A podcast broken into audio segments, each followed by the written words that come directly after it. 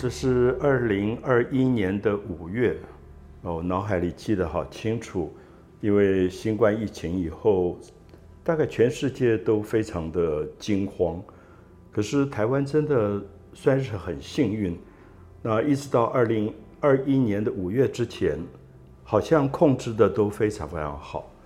那我不知道大家记不记得，五月十六号忽然宣布了三级警戒。那我当时人在东部，呃，就很犹豫，不知道应该怎么办。其实已经订了机票、航班要回台北。那可是当下就想，有没有可能我就不回台北？因为当时疫情比较严重，是在北部。那我想，如果我留在东部，留在池上，它其实跟人。就有一种自然的隔离，所以我当下就做了一个决定，就 cancel 掉这个机票，然后我就打电话问台湾好基金会的朋友，因为他们在池上很边缘的地区有一个农舍，整理了一个农舍给艺术家驻村用的，那我就问他们说，那个农舍现在有没有人在使用？他们说：“哦，刚好没有人使用，而且因为三级警戒，接下来可能就会一直空在那里。那我就说，这样的话，我能不能申请，就变成一个临时驻村的状态？所以，我就十六号就搬进了龙仔尾的这个农舍，然后五月、六月、七月、八月，一直到八月底我才离开。”我想，我人的人的生命有时候不会去预料什么事。我自己也没想到我会在龙在位整整待了三四个月的时间，啊，看到一起稻作收割，二期稻作插秧，那完全没有跟人接触，所以我没有任何的隔离的问题。因为，呃，我想我下面就介绍一下什么叫做。龙仔尾，那我想，我不晓得，我觉得很有趣，因为在没有疫情的时候，或者在我年轻、身体很好的时候，我跑来跑去，跑巴黎，跑纽约，跑东京，可是我大概不会在龙仔尾待三个月，所以我不知道大家会不会感觉，有时候我们觉得疫情是一个劫难。一个灾难，好像我们被疫情困住了。可是现在回想起来，好像应该感谢那个疫情，因为不是那个疫情，我不会在龙仔尾居住这么长的时间。那龙仔尾这么小，这么小，我不知道要怎么形容它的小，因为大家知道池上，很多朋友喜欢池上。那池上大概有五千居民。那池上在靠东南端有一个万安乡，大概有五百居民。那万安乡最南端最南端有一个小小的村落叫龙仔尾，所以大家算得出来，可能连五十个人都不到，五十个居民都不到。五十个居民在世界的地图上会被看见吗？呃，我很感谢龙仔伟，因为这个疫情让我觉得，我过去认识的世界可能非常的主观。巴黎、纽约、东京，我想我跟所有朋友一样，我们习惯在地图上找到的那个点，想要去旅游的地方，大概都是一个非常热闹的地方，繁华热闹。那相对讲起来，龙仔伟简直是。名不见经传，然后就几户的人家。我刚刚提到说，我住在那里没有事做。那后来我学会了用网络来购书，就买了张岱的《夜航船》，然后就坐在庭院。大家知道，以前的农舍有一个很大的庭院，就是晒谷场。他们以前没有机械化烘焙的话，就是用人工来烘焙。那么，所以要用太阳来晒这个米，所以那个庭院好方方正正的庭院，庭院其实就是以前的晒谷场。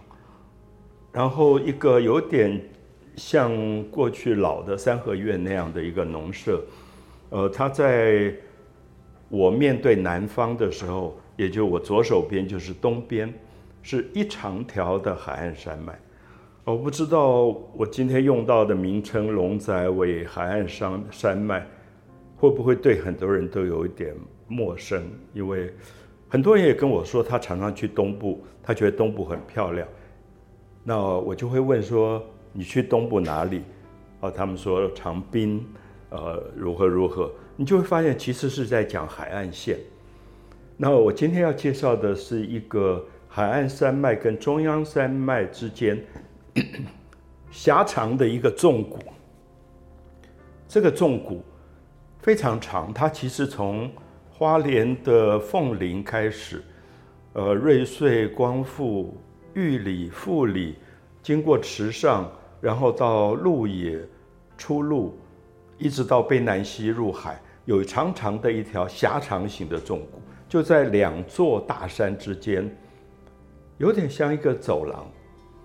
那我记得池上冬天会非常冷，有一次我测了一下，大概才五点多度，因为东北季风从东北过来的时候，刚好穿过这条长廊，所以非常的寒冷，它的风非常的强，可它白天日照又非常的炎热，所以很多人说啊，池上的米很好很好。后来当地农民跟我说，因为它的气候。是在极度的严寒跟炎热之间，我们知道一个生命在很耐寒、很耐热的状况里，它其实历练了饱满的生命力。所以我在龙仔尾的时候，我每天看我的我的那个房子，看出去就是一片稻田。我我想大家很难想象有那样奢侈的景观。那我再说一次。左边东方日出的地方是海岸山脉，它像一条长龙。那这个长龙在尾端形成了一个小小的聚落，所以叫龙仔尾。大家知道尾巴的尾，就已经到了海岸山脉的尾端。然后我的右手边，也就是西边，就是中央山脉，非常非常雄壮的大山。我的正南边是卑南溪跟新五吕溪构成的一个冲积平原，所以这样的一个自然环境，我还是要说，如果不是疫情，我大概就错过了。所以有点心里感觉好好感谢这个疫情。那它当然使世界很多人惊慌、惊慌、生病、死亡，可是同时。他也是不是让很多人静下来，去认识一个像我认识龙仔伟这样的一个没有野心的、没有目的的跟土地的对话关系？我们知道海岸山脉基本上，我常常形容给朋友说，它有点像太平洋的海浪的延续。所以如果你在东部看那海岸山脉，你会发现它是一坡一坡的，它有一个高起来的。浪尖，它又有有一个凹下去的低谷，一波一波，好像觉得海浪结束了，可是，在陆地上延续了海荡，海浪变成一个固态的、固定的一个波浪啊，非常美的那些弧线。所以我常常跟朋友说，东部试试看，不是认识海岸线，而是认识纵谷。它有什么不一样？我想这本书里其实我提了很多，就是我去台东、去长滨，我觉得它已经非常国际化。日本、欧洲、西班牙各国的年轻人在那边冲浪、潜水，然后居住下来、定居下来。所以我在都兰山那边，我就发现说，哇，它简直是一个国际村。可是纵谷不一样，纵谷比较保守。纵谷一直跟外界的交通是比较困难的，所以你即使坐飞机到台东，你还要转一段的火车到池上或者到玉里。那这是我所说的纵谷，因为呃交通不发发达，所以它比较的保守。呃，都是务农的农民。那他们很安静的在那边呃插秧、收割，过他们非常传统的生活。那在龙仔尾最有趣是，你常常看到一个妇人站在田水里面，在那边补秧。那很多人就问说：现在不是都机械化了，为什么他还要去这么辛苦的弯着腰去插秧？呃，我想池上的农民很特别，他们会觉得他们的田不能不漂亮，所以他们要补秧，就是机器没有办法做到的地方，完全用手工去补起来。那这也是我觉得我在池上，呃，非常向这些农民致敬的地方。我觉得他们真的是用刺绣的方法完成了一片非常漂亮的锦绣大地。我们用锦绣形容它。因为是一针一线去刺绣出来的，那那个美是我常常跟朋友说，去池上的时候，千万要稍微待长一点时间，去感觉一下那些人在劳动当中为土地所做的非常动人的这种手工，它真的是手工。虽然现在有机器，可是它有一个手工的传统，把事情做得非常非常的好。那我想这几年，实际上不管是黄金稻穗，不管收割以后，呃，这种有着车的折痕的田地，其实都给我很大的感动。朋友常常问我说：“你从二零一四年就住在池上，可不可以告诉我什么季节最好？”我觉得我好像很难回答。大家看到一个干旱的土地全部收割过，好像没有什么好看。可是。只有在那个季节收割以后，你会知道什么叫做根。因为稻子平常长得很茂密的时候，你看不到根；收割以后，你会看到那个根。根跟土地这么牢固的一个关系，我想这是离开农业太久的人很难很难了解。而这些耕耘机在田里收割的时候，最开心就白露丝，因为翻土。土里面的虫会跑出来，白鹭鸶一点都不觉得那个车子、那个机械对它有任何压力，它就会跟着那个车子去吃所有的虫。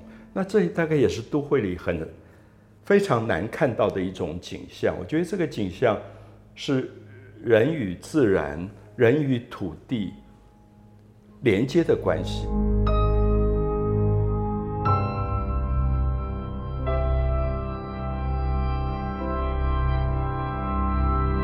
在尾的海岸山脉，很明显到尾端有一个低下去的感觉。比较近的一个近于三角形的山叫做凤鸣山，那它也是离我住的龙仔尾的这个农舍最近的一座小小的山。那这个农舍很小，可是它有几棵果树。我刚开始不知道它们是什么树。我们觉得很糟糕，人就是看到它开花了，结果我们才知道啊是莲雾。那它不开花不结果，我们更不知道它是什么树。那最早五月就是莲雾花开了，然后莲雾结果掉了满地都是，然后后来慢慢发现它有芒果，有龙眼，其实是四棵树。可是很多朋友在画面里看到可能是三棵树，其实有一颗龙眼跟芒果。从根的地方就长在一起了。那有一带的短墙，这个短墙，我觉得农家修墙也很好玩，好像不防备任何事情，因为你很容易就从旁边就进来。那这个短墙好像只是一个 某一种界限的暗示。然后我觉得天气好的时候，我最喜欢是拿着棉被搭在墙头上去晒那个那个棉被。我想这也是我觉得最奢侈的事，因为只有小时候。我有过盖那个晒棉被的经验，所以龙仔尾一号啊，它属于万安村，那左邻右舍大概就是五十个人，可能都不到。那有时候我去市场买菜，就会碰到邻居，邻居会把我骂一顿，说：“你没有看到我们田里都是菜吗？你跑去买菜，不是给我们很没有面子吗？”大概这也是都会的人很难了解，就是说，农村里的左邻右舍他们常常会把一把油菜花放门口，两个丝瓜，那几个呃蔬菜，他就放在你门口，然后就走了。我我跟朋友开玩笑说，我刚去吃上的时候，常常打开门看到一堆东西，吓一跳，然后就东问西问说谁把东西放在我门口。可是他们觉得自然东西是大家分享的，你可以看到掉的一地的莲雾，其实没有任何人来来采，那大概享受这个莲雾就是鸟类，所以我每天在树下喝茶。读张岱的这个《夜航船》，然后莲雾过了以后就是芒果，非常大的芒果。然后有朋友还教我怎么样把它摘下来做芒果青啊，酸下青。那我后来觉得太麻烦，因为我觉得在大自然里那个物产的生产多到你最后根本没有办法用。像那个龙眼也是一树一树满满的龙眼，那我就在底下泡一杯茶。然后闻到空气里全是那个甜香，龙眼的甜香。我还是要讲，不是疫情，我大概没有这么大的福分，享受一个这么安静的农村，享受这么美好的一个自然。那所以，我跟朋友说，我那个时候玩易经，看到有一个困困卦，困难的困，被困住的困。那可是后来我觉得“困”这个字，好像并不见得不好。如果大家去翻一下《易经》的困卦，它也不决然是被困住的意思。它好像希望你在困当中发现你自己可以发展的可能。那那边的水源非常好，就是新五吕溪。新五吕溪是从南横流出来的。我曾经沿着这个溪走到它的源头。那在那边还有温泉，那这个从千山峡谷里面出来的这条河流，带来了非常丰富的矿物质跟水量，所以供给了龙仔尾这么美丽的一片一片稻田。那大坡池是大家比较知道的，那它的干净到常常让你觉得可以把一座山。完全倒影在一个镜面上，这么干净的一个风景，所以我常常会感谢池上，沿着这些水镇走。我也跟朋友说，池上不止视觉享受，还有听觉上的享受，因为新五鲁五吕溪的水引到大大小小、长长短短、高高低低的水镇，它变成一种音乐。我记得我在日本，像永观堂，他们有水琴，他们很刻意的引水，让那个水去发生琴的声音、乐器的声音。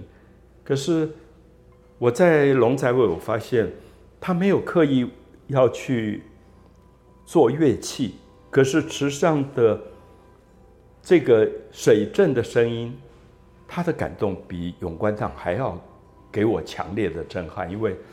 它是大自然的水声，所以如果你在刚插秧完，你就会听到那个水声，尤其在晚上，你会沿着这个水镇走，感觉到那个水声把你带到最美好的一个听觉的世界。所以试试看，用视觉认识龙仔尾，用听觉认识龙仔尾，用嗅觉龙仔尾。在黄金稻穗收割的时候。我常常跟朋友形容说，好像妈妈在小时候刚煮好的一锅饭打开了盖子，整个空气里全是米香。那我想，这是我们身体各种的感官可以被祝福，认识龙仔尾。那非常意外，我在龙仔尾，呃，认识了好多的猫。我过去没有跟猫有这么深的感情。我喂过流浪狗。可是，在那边忽然来了一些猫，我不知道他们是哪里来的。那他们会陪我走路，我都很讶异。我跟别人说有一只猫可以陪我走路走两个小时，他们都不相信，说你大概乱讲。可是我要感谢肖巨珍导演，竟然留下了一段影片，也许大家可以看一看。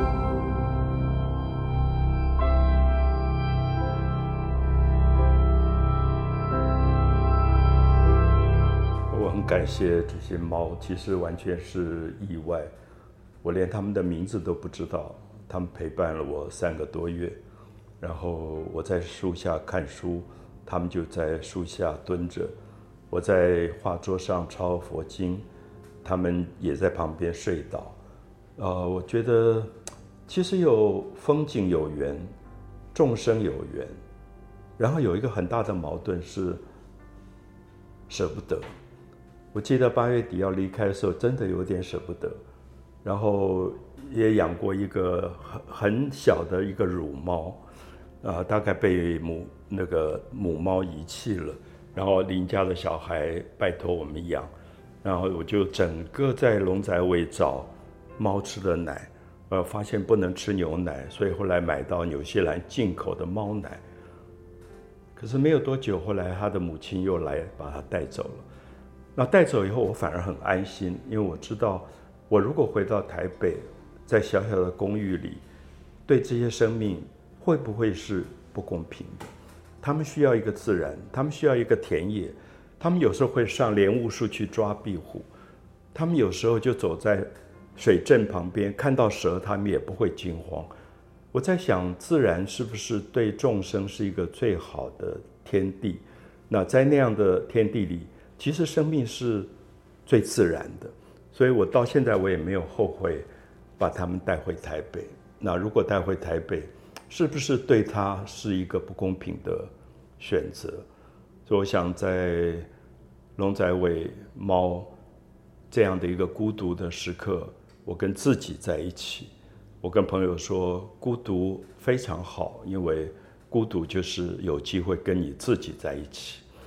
有时候会问自己说：有多久没有跟自己在一起，没有好好的为自己冲一杯茶，看一本书，跟猫随便的聊聊天，走走路。那我想，这个孤独一点都不寂寞，其实它是非常丰富的一个生活。所以也有朋友在今天呃网络上问说：疫情如果结束了，我想去哪里？那我想以前我会说哦，我最怀念巴黎，我想赶快飞到巴黎去，或者佛罗伦斯，或者威尼斯。我现在会觉得世界上任何一个地方，或者名不见经传的小小的地方，会不会对我们都非常有意义？你可能在桃园的龙潭，你可能在彰化的花坛，你应该都看到非常特殊的风景，是特别为你存在的。你也会认识特别的众生，为他们去祝福。那一座大山就在我的门口。那我有时候会放下书，因为刚好云瀑来了。云的瀑布，是因为太平洋的风吹过来，云翻过海岸山脉，然后它像瀑布一样往下流流泻下来。那跟一般我们看到的云的飞扬不太一样，所以我觉得。这些大概都是在龙仔尾永远忘不掉的一种感谢，而是在大疫期间，全世界在不快乐的惊慌恐惧当中，我为那些逝去的生命抄经写心无挂碍。那是因为那个环境给了我这么好的一个机会去体认什么叫做心无挂碍。所以龙仔尾跟巴黎、跟纽约、跟东京，对我来说是等量奇观的，他们对我都有特殊的意义。那我也希望在呃台湾每一个人都可以找到你自己心里的龙在位，你自己心里的桃花源世界。